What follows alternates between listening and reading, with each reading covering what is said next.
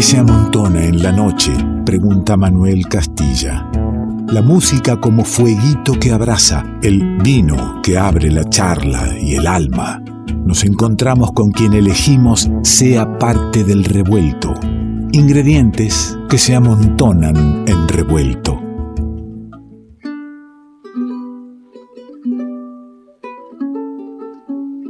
Qué sonido dulce mientras voy sirviendo.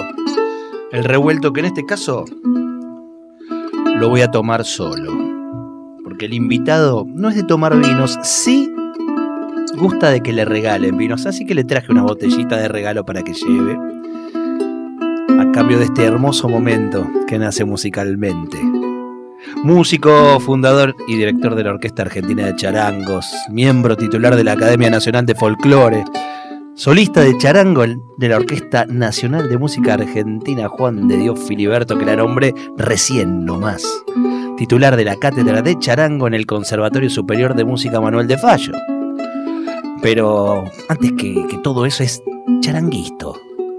Es un artista admirado por quien habla, un buen tipo, un amigo de este revuelto, un compañero de Radio Nacional, de la folclórica, de la programación.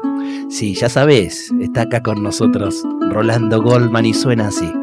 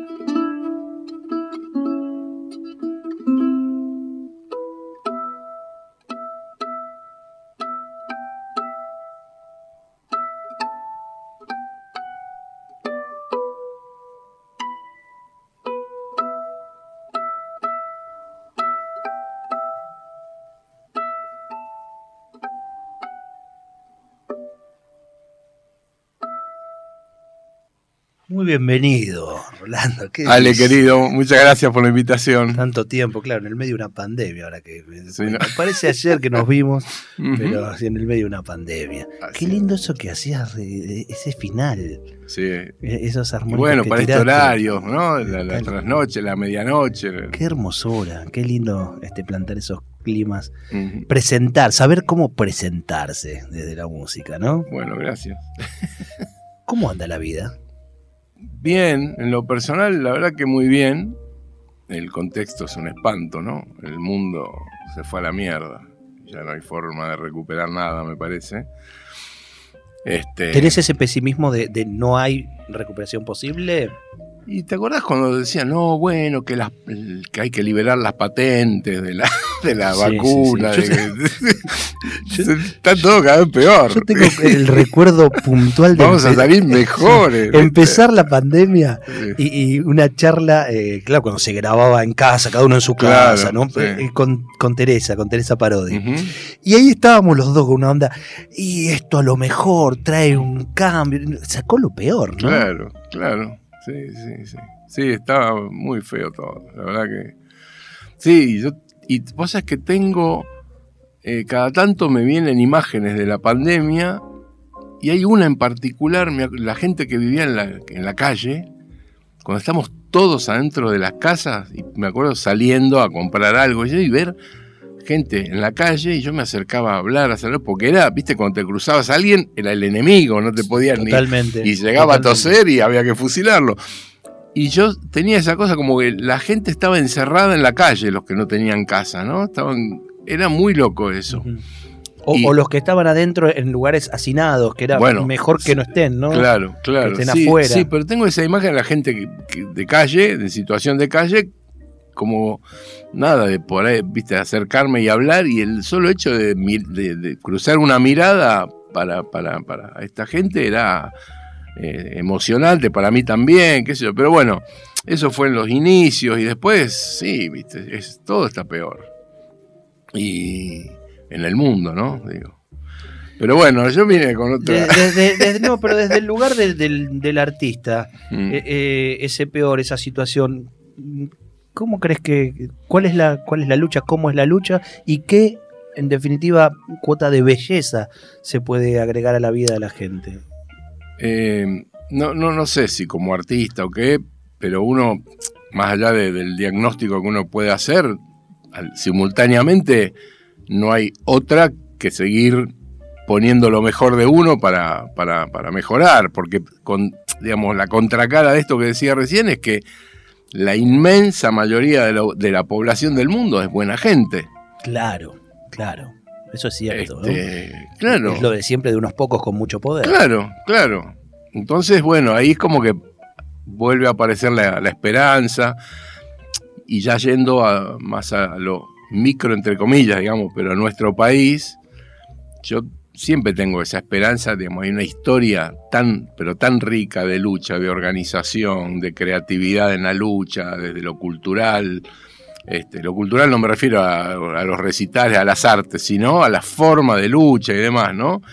Que, eh, que bueno, eso, uno tiene la esperanza siempre de que, de, que pueda haber buen futuro. Vamos a hablar un poco de ese, de ese trabajo y de, cómo aclarás cuando hablas de, cultura, te salís del evento cultural o del hecho artístico y expandés a, la cultura como, como algo de todos, ¿no? como algo que, nos habita. Eh, y eso es parte de, un concepto, esa es una mirada que, estás dando sobre qué significa eh, la, cultura popular. Sí, sí, sí, eh, claro. No es un artista que entrega la cultura popular para para los otros, sino que es algo que fluye entre todos. Claro, yo, qué sé, me refiero a algo más amplio, a, digamos, la, cultura como, como síntesis de, los procesos sociales.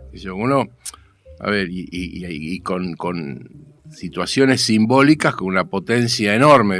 Si uno dice una goma quemada, un neumático quemado, sabés de qué estás hablando. Claro. Este, si vos decís pañuelo blanco, sabés de que no tenés que decir nada más. Entonces, bueno, a esas cosas me refiero, ¿no? Que son cuestiones desde la creatividad, desde la lucha, de la organización, y son cuestiones culturales esas. Una memoria colectiva. Exactamente. Tan, importante, tan importante. Eh, bueno, me trajiste un libro que. Justo, te, te, decía cuando me lo trajiste que, yo te lo quería manguear y no me parecía desubicado el mangueo. Y viniste con el libro justo. Gestión cultural o política cultural. Y alguno dirá, ¿qué está diciendo? lo mismo, ¿no? La gestión cultural, la, política cultural. No, hay, hay algunas diferencias de las cuales vamos a estar charlando en un ratito. Bueno. Eh, nada más, el libro de, Rolando Goldman, del cual yo tenía muy, muy buenos comentarios sobre ideas firmes, ¿no? Que, hay que empezar a. que a veces uno las reconoce, pero en, el día a día eh, por ahí se confunde. Ahí se confunde este, y, no recuerda que hay, algunos puntos que hay que tener bien claros de, qué se trata la, política cultural en una sociedad, en un país. Eh, vamos a escuchar un poquito de un disco que traje tuyo. Un disco más bien de los viejitos, porque eh, cerrando la semana de mayo, encontré una linda versión que, hiciste con, muchos amigos y amigas. Eh, en la voz está Laura Albarracín. Y, estábamos hablando hoy en el inicio del programa eh, de cómo se han ninguneado durante mucho tiempo a las mujeres que han peleado por nuestra, por nuestra identidad, por nuestra eh, independencia, por nuestra libertad. Juana Azurduy, una de ellas, y tenés una versión muy, muy bonita. Ahí también está Nuria Martínez, si no me equivoco. Y no sé si vos recordás a alguien más de los que participaron. En esa versión está Rodo Sánchez en la percusión. Rodolfo Sánchez, el querido Rodo. Juan Concilio en el bajo y Carlos Álvarez en la guitarra. Mirá qué lindo. Bueno, encontré ese disco ahí entre, entre la discoteca que, tengo en casa. Me dio mucha, mucho placer encontrar este tema y poder traerlo ahora para compartirlo con los oyentes. Está acá Rolando Goldman. Sí, lo escuchás en la folclórica con Mónica Brand. Sí, claro. este, la semana pasada estábamos con Guillo Espel en el programa y hablábamos de, del paso de él por tu programa, hoy de tu paso por aquí. Y así nos vamos cruzando como un gran revuelto, un gran revuelto musical.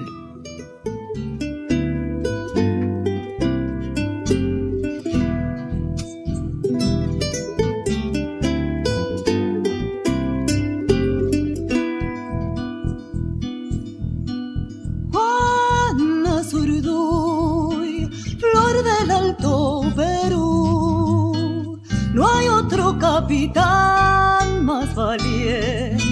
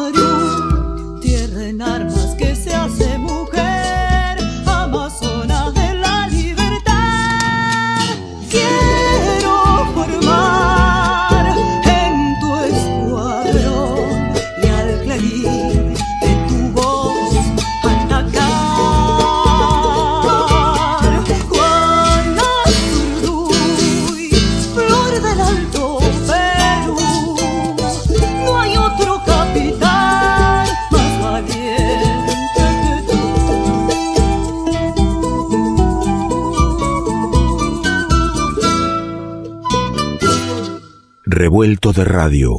El todo es más que la suma de sus partes. ¿Qué es lo que nos hace iguales? ¿Qué tenemos en común con los demás? Que somos todos diferentes. Revuelto de radio. El todo es más que la suma de sus partes. Y suena un charango que ya conocemos, charango amigo, suena Rolando Goldman. Aquí estamos recorriéndolo con discos, pero está charango en mano. En un ratito vas a estar, por supuesto, escuchando música en vivo, característica de este programa de hace tantos años. Ponle oreja que suena muy bonito.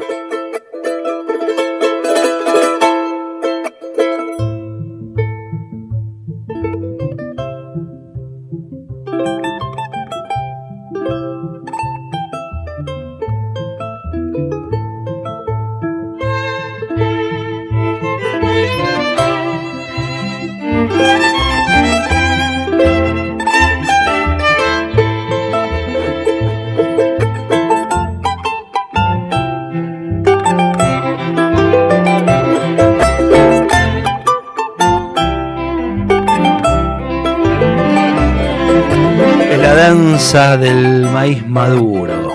¿eh? También tiene otro título que es Guaira o Guajra, una de las pocas, una de las pocas obras de Chupanqui instrumentales. Mire. Sí, no sé por qué tiene dos títulos. Tenemos a. Yupanqui, bueno, que hace poco, bueno, el 23, estábamos Ujú. los 30 años Ah, de sí. la muerte de Yupanqui. ¿eh? Sí.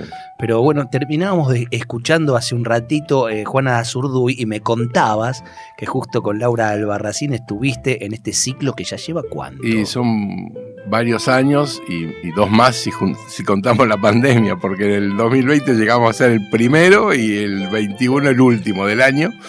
Eh, sí, la ruta del charango, un ciclo que me encanta, que sucede el segundo sábado de cada mes en La Paila, que es un lugar que está buenísimo, porque la gente tiene una onda de primera, la comida es riquísima. Les debo una visita, ¿eh? así que el próximo Y bueno, venite el 11 de junio, que 11 es de el segun- junio. segundo sábado de abril. Vamos a estar siempre la- las ¿Cómo de abril? El 11 de De junio. junio, de junio, qué mal. El, el, el 11 de junio, segundo sábado de ese mes, este, estamos siempre en trío con Carlos Álvarez en guitarra y Juan Cruz Donati en percusión y yo con el charango. Y la característica es que siempre hay un invitado o invitada que cumple con dos condiciones. Que tenemos una amistad en común y que yo tengo una admiración por el trabajo que, hacen. Entonces, en todos estos años ha habido, bueno, muchos, muchos amigos, desde Juan Falú, que estuvo en el primero, este año va a volver Juan. En general no, no repetimos, siempre es gente diferente. Y, Eh, y bueno, ustedes, es, eh, digamos, pertenecen a una raza musical que juntarse dos veces hacer lo mismo suena diferente. Sí, no, igual por ahí tampoco haríamos lo mismo, pero lo que pasa, bueno, en particular con Juan Falú, me pasa algo que hace muchos años, eh, en, en el primer disco solista que yo grabé, que era el que estamos, donde está Juan Azurduy, lo invité a Juan y hay dos temas que hicimos juntos, y me fue bárbaro con el disco. Después, cuando empezamos, por ejemplo, el programa que hace 10 años que tenemos con Mónica Abrama acá en, en la folclórica, el espacio de la Academia Nacional de Folclore, el primer programa, en, la inau- en el inaugural, vino Juan. Entonces, vos conocés mi devoción bilardista y Sí, soy sí, muy respetuoso de las costumbres, de las cábalas. Entonces, siempre que inauguro algo, tiene que estar, Tiene que estar Juan. Por algo, sí. Entonces, el primer recital que hicimos de la ruta del charango hace unos años, vino Juan. Y cuando lo presenté, viste, muy gracioso Juan, este, conté esto, que siempre que, que inauguraba algo, estaba Juan Falú. Entonces sube- subió Juan y dijo, yo pensé que me invitaba porque le gustaba cómo tocaba la guitarra. No, era por la cámara. es una cuestión cabalística, Claro, claro. así que, que hace unos, unos 20 días que hablamos y, y le dije, bueno, eh, va a venir en algún mes antes de fin de año ahí a la ruta del charango. Y ahora en junio viene eh, la queridísima Lorena Astudillo. Uy, qué hermoso, Sí, qué sí. lindo, qué lindo. Y como decías vos, en mayo, el segundo sábado de este mes que, eh, que está terminando, vino Laura Albarracín. Claro, eh, es, es- qué linda combinación con qué linda gente que tenés de amiga y que admirás. Sí, sí, está es, buenísimo. es muy lindo eso. Sí, ¿eh? sí, sí. Y, y bueno, lleva mucho tiempo, e insisto, les debo la visita y el 11 me lo agendo y voy a estar ahí. Buenísimo. Así que la gente de la paila que prepare un rico menú, porque una de las cosas siempre. que dijo, yo ya sé que la música va a estar buenísima. Lorena Tudillo, eh, Rolando Goldman, me queda la, la, no, la está parte. garantizado el locro, los tamales, la humita, las empanadas, Uh, todo, todo súper bien ahí. Ahí estamos, claro. Hablábamos hace un rato y fuera del aire, ¿no? Sobre eh, la, conexión con, la música, con, el arte, con la cultura eh, en todos, como parte de, de- de cada persona que, integra la sociedad. Y vos en ese sentido tenés un, un laburo de mucho tiempo de, de hacer que fluya eh, la música, el arte en diversos lugares.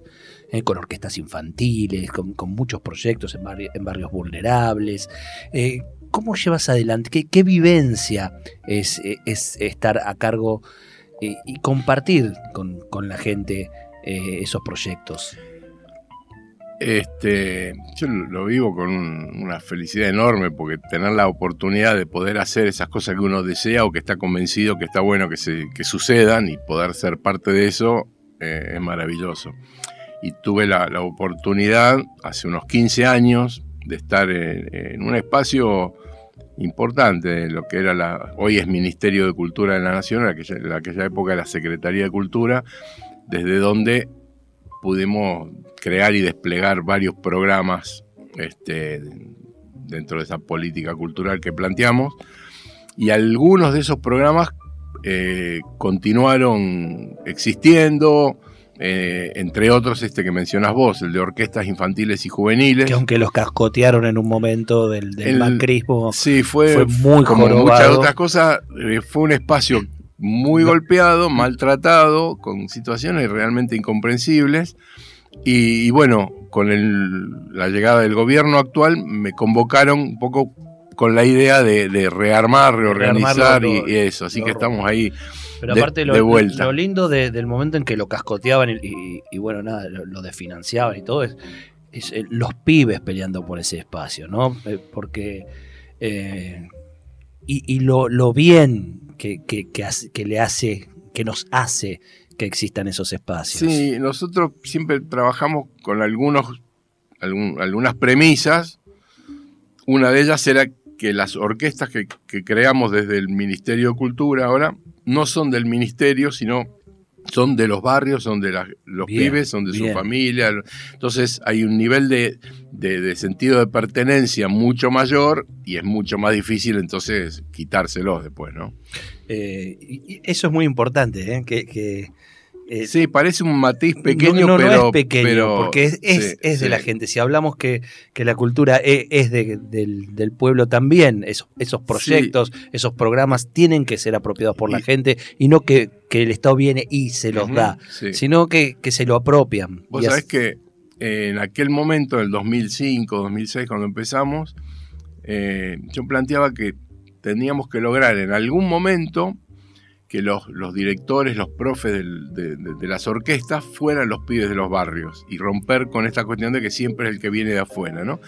Y bueno, por suerte acá estamos de vuelta y eh, planteé esta cuestión porque hay pibes que tocan bárbaro y que incluso están ya algunos que se van porque ya no ya está y qué sé yo y, y, creamos un programa nuevo de becas llama Becas Marta Argerich hablé con, con Marta Argerich le propuse Sí, poner su nombre es la estuvo de madrina, acuerdo claro. claro, y es la madrina de, de- de estas becas que llevan su nombre y, eh, y son becas bianuales donde hay espacios de formación de, de técnica de instrumento, cuestiones de pedagogía, de, de arreglos musicales y demás. Obviamente están cobrando una beca y hay una vez, primera experiencia con 35 pibes y pibas de todo el país, ¿no? de orquestas de distintos lugares del país. Y además entre todos ellos conforman una, una orquesta, tiene una práctica orquestal que es virtual, pero esporádicamente hay encuentros.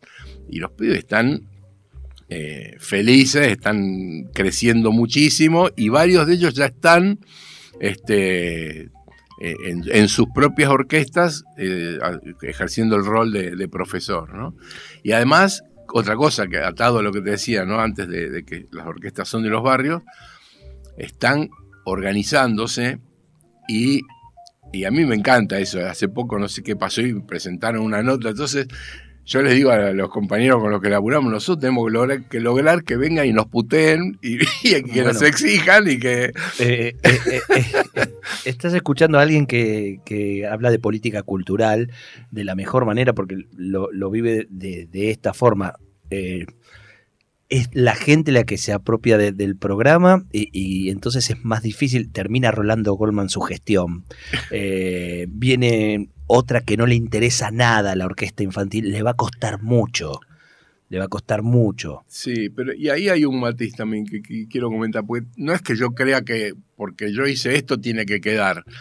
Digamos, si a la gente No, no, no, le interesa, No va si a no, le quedar, no le va a interesar, pero si, si, si lo ven como una experiencia válida, está bueno que, que continúe, porque también cuando viene otro, tiene derecho a hacer otra cosa, ¿no? Por supuesto, por supuesto, pero primero reconociendo qué es lo que se hizo sí, y si sí. está bien lo que se hizo, Sí, eh, y no solo desde la mirada personal, sino si está bien lo que se hizo, qué opinan lo- justamente los que, los que lo están haciendo. Sí, sí. Che, eh, yo quiero escuchar algo del charango. ¿Sabés que como no tomas vino, me había olvidado? No, me había olvidado de que yo pongo una picadita. Sí, sí, pero yo- estás invitado. sé que siempre hay una claro, me había olvidado Claro. porque acompaña el vino en realidad. Pero vas a poder con la picadita. sí, sin vino. Pero antes eh, que, que nos charle algo este charango. che. Vamos. Eh, para, describime el charango. Bueno, lo que traje en realidad es de la familia de los charangos, es un ronroco. Ahí va. Eh, el ronroco es, es un charango, pero es un poco más grande y tiene un registro más grave que el charango común, tradicional, digamos. Este, y, y tiene, la verdad que tiene un sonido muy, muy lindo. Y lo hizo Pablo Richter, que es un gran luthier de aquí del Gran Buenos Aires. Está trabajando bárbaro, Pablo.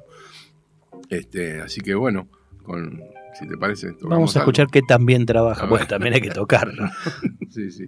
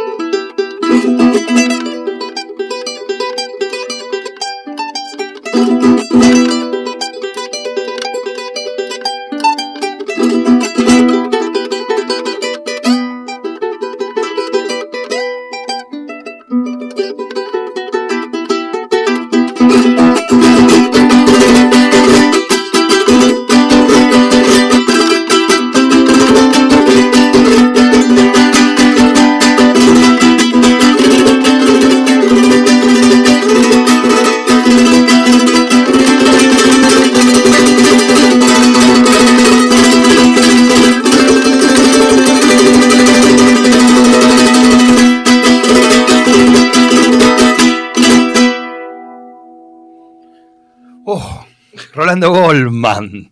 Eh, qué lindo, qué lindo, qué lindo suene. Vos tendrías que estar en la Filiberto y no el que toca ahora el charango. Estoy, estoy, de alguna manera estoy, porque es mi lugar ahí, pero bueno, estoy ahí con una licencia porque estoy con las orquestas infantiles y todo eso. Y bueno, hay un querido colega que se ganó muy bien el puesto de suplente ahí Se- mientras yo no seguramente y, y a- a- habrás pedido que lo, que lo evalúen mucho más que, al, que a cualquier otro. No, tuvo, sí, Eh, tuvo- dio un examen muy difícil Sí, me y, y me amenaza, me dice, no se te ocurra renunciar a donde estás, porque si yo tengo, vuelvo y él se queda así. Se queda afuera. afuera de la orquesta. El charanguista es... Julián Galileo Goldman, uno de mis hijitos. que, ¿Qué agarró el, charango de ahí, de, mirarte a vos, no? porque pobre, eh, es un instrumento, vos sos uno de los precursores de, que este instrumento se haya eh, generalizado mucho y en muchos eh, en muchos géneros, en muchos estilos de música, uno entre otros, pero es cierto que primero uno nombra charango y enseguida va a una zona geográfica y a un género musical. Claro, sí, eh, a la región andina. Totalmente. Sí, sí, Que por supuesto, que tiene identidad de, allí, pero eh, lo has expandido a, sí, esa, esa, expansión estilística y geográfica se dio en la, sí, creo en las últimas dos décadas, más o menos, ha habido una cosa muy, muy fuerte y sobre todo yo estoy seguro de esto que por, por el empuje de las nuevas generaciones, que, hay muy hay muy, muy buenos intérpretes, muy buenos luthiers, este, también se avanzó mucho en eso. Y, y, sobre todo mucha gente con, mucho respeto, pero sin prejuicios, que va metiéndose en, otros formatos. Cuando me presentabas hablabas de la Orquesta Argentina de Charangos. Eso es otra forma de, expresión que surge desde el charango. Somos este, 15 eh, integrantes que tenemos distintos tipos de charangos. Funcionamos como una orquesta de cuerdas que tiene, de cuerdas, digamos, clásicas, europeas, que tiene primeros y segundos violines, viola, violonchelos y contrabajo, nosotros tenemos maulinchos, ronrocos, charangos, bajos y, bueno, con un repertorio que, está concebido y con arreglos concebidos especialmente para esta formación que, es inédita, ¿no? Y, bueno, eh, este año estamos cumpliendo 10 años con, con la Orquesta Argentina de Charangos y lo celebramos organizando un Congreso Internacional del Charango. Esto va a suceder eh, a fines de agosto en el, eh, en el Centro Cultural Kirchner, con un apoyo muy, muy fuerte, muy importante del propio Centro Cultural y del Ministerio de Cultura de la Nación. O sea, es que tanto, bueno, en esto, eh, pero en toda la tarea que estamos llevando adelante, eh, con las orquestas infantiles y demás, el, ministro a quien yo no conocía, lo conocía ahora, eh, es un aliado de primera, súper militante y muy comprometido y apoyando y bancando y sosteniendo cada una de estas cuestiones. Y en particular lo del Congreso de Charango, lo vi hace unos días me dice, ¿y cómo va lo del Congreso? Él me apura a mí. Qué lindo, claro, qué lindo. Este, sí, bueno, y vienen colegas de Bolivia, de. Te iba a preguntar eso, cuando hablamos de internacional, ¿cuáles son los, países? Uno, Bolivia, Chile seguro. Claro, Perú también, en Colombia también hay charanguistas, en México hay charango. el charango está en, realmente en, todo el mundo. Este, en Argentina en particular, miles uno dice, eh, bueno, mire, sí, miles. Este, una, uno de los indicativos que yo tengo, digamos, para sostener esto es un libro que yo había hecho hace varios años, un método de charango, que solo le sirve al que quiere estudiar charango, no, no, es para leer en la playa, ni mucho menos y se han vendido más de 4.500 ejemplares y hay muchas veces que yo lo encontré fotocopiado y hay muchísima gente que estudia charango sin mi libro, por eso digo claro, hay, claro, este, realmente miles. Y, y, en Argentina, bueno, por, por todos lados, no solo en el norte argentino, ¿no? Acá en Buenos Aires hay mucha gente también. En Chile, en, Bolivia, en Perú, en Colombia, como te decía. Y bueno, y este congreso que organizamos, eh, estamos invitando a colegas de de algunos lugares de, Argentina, no solo de Buenos Aires. Hoy hace, no, hace un par de días hablé con, con Archie Zambrano, el de Marcama, claro. que él vive en Mendoza, bueno, va a venir. Este, de, Chile va a venir eh, Freddy Torrealba, que es un charanguista muy, muy virtuoso de allí, Fernanda Maqueda, una charanguista muy buena. Eh, nos tiene que confirmar si puede venir o no de, de Bolivia Luzmila Carpio, este, hablé con Ernesto Cabur, que es un gran, bueno, es un referente, un maestrazo, y está con algún problema de salud que yo no puede venir, pero bueno, va a venir de Potosí, un experto en el charango del norte Potosí, de Perú, vienen Los Cholos, que es un grupo maravilloso, tiene una polenta impresionante, ellos viven en Lima. Este, viene otro charanguista peruano, pero que vive en Canadá, que es Federico Tarazona, que es un capo. Bueno, y, muchos. Esto va a ser en agosto en el CCK. El 26, 27 y 28 de agosto en el CCK. Que es un congreso, pero a la vez eh, estás anunciando todo esto porque van a ser conciertos abiertos. Va a haber durante el día diversas mesas, eh, ponencias, eh, conversatorios, talleres y en las tres noches conciertos, en la sala argentina. Así que eso va a estar bueno. Contame esto, la gestión cultural o la política cultural. la la música para todos o la música de todos. Claro, claro. Bueno, esas cuestiones semánticas que a veces... Tenemos un lingüista nosotros en el programa y justamente no, no es inocente. Nada es ingenuo. es ingenuo, Y a mí lo de gestión cultural, o de administración cultural, me suena como algo desideologizado, como casi empresarial. Y bueno, yo sostengo que no es nada desideologizado y que es adrede meter como el tema de la gestión cultural y no hablar de política cultural, como un montón de otras, otros términos que, parecen ingenuos, que parecen inocentes y que no lo son. Eh, en general nos vienen aquí desde, desde España. A España llegan de distintos lugares de Europa y acá hay una cuestión sí, de colonialismo que perdura y que casi sin sin cuestionarse, sin nada, como si fuera algo obvio, algo natural, eh, empieza a introducirse en, el lenguaje cotidiano, en lo que el querido Torcuato Ditela decía el mundo de los culturritos. este, bueno, y eh, y después empieza a tergiversarse una. Bueno, en el libro este, en la primera parte, sí me meto más como desde lo teórico en relación a la política cultural. Y ahí planteo un poco esto que, estoy sintetizando, ¿no? Este, como también aparecen, eh, más allá de, lo genuino y lo importante que son las diversas tareas que hay en el mundo de, de la cultura, ya así en términos vinculados a lo artístico y demás, como que se tergiversa por ahí la importancia que tienen los diversos roles, ¿no? Y, eh, no sé, aparece desde hace ya años, eh, que, ya es antiguo en, España, eh, los curadores. Y los curadores, yo te digo, los curadores son los médicos, ¿qué este, y terminan hasta teniendo una relevancia mayor que el propio artista plástico por ahí, ¿no? Y hace varios años que está perimido el, tema del curador en España. Ahora son comisarios. El comisario cultural, y yo digo, estoy esperando a ver que alguien se anime acá a, decir, a erigirse en comisario cultural. Claro.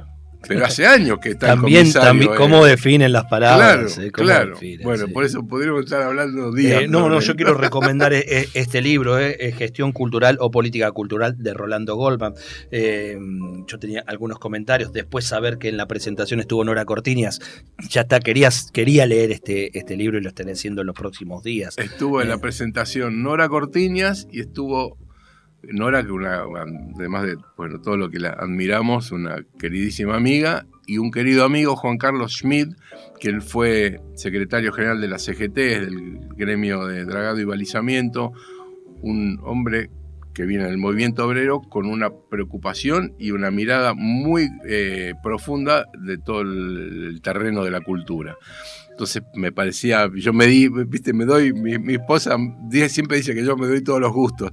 Entonces, nada, presentar un libro y bueno, que hubiera un representante del movimiento obrero, una representante del movimiento de derechos humanos y además una orquesta infantil que tocó en la presentación. La orquesta fue la primera presentación que hacía esa orquesta tras cartón, son hijos de cartoneros. Este, otro de los grandes proyectos que, que estuvieron ahí tocando, sí, sí. Y ahí, este, mira, ya que nombramos a Juan Carlos, a Nora, hay un querido amigo que yo conocí hace pocos años, que también tiene un, yo no lo podía creer, un, un, interés genuino y muy profundo en relación a la creación y al trabajo de las orquestas infantiles y juveniles, que es Juan Grabois. Este, y, y, bueno, hablamos frecuentemente, digamos, y él está muy atento a estas cuestiones. Y yo decía, ¿qué pasa? Bueno, hay un artículo de Juan en el, en libro. el libro. Sí.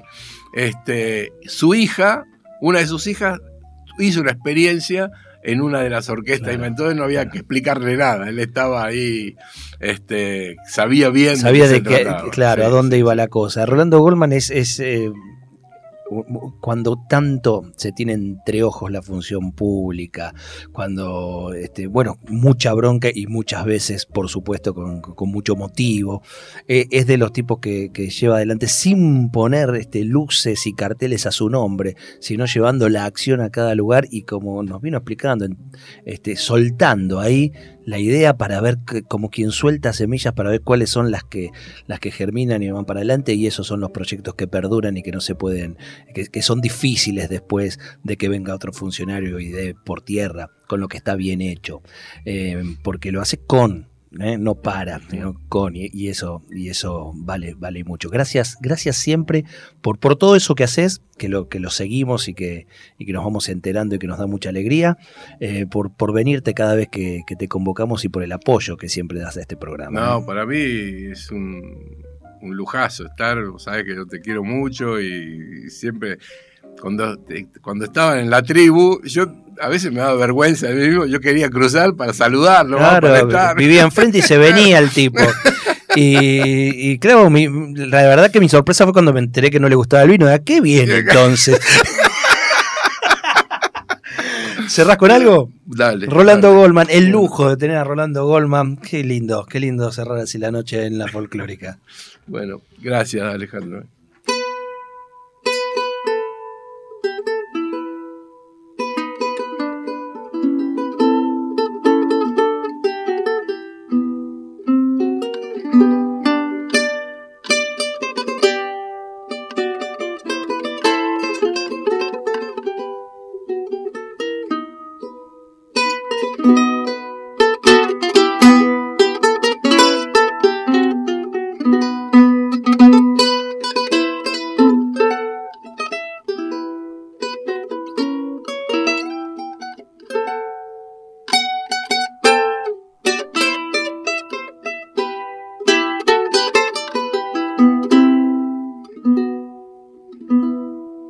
invitados.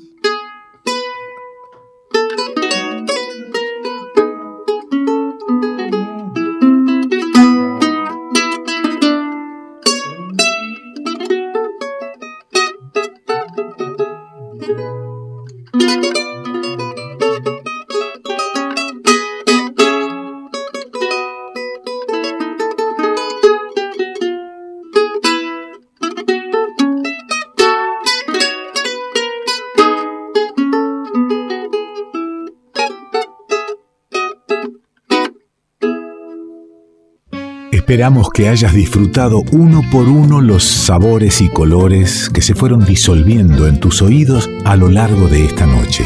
Y ojalá quede un espacio para un próximo encuentro. Revuelto de radio. El todo es más que la suma de sus partes.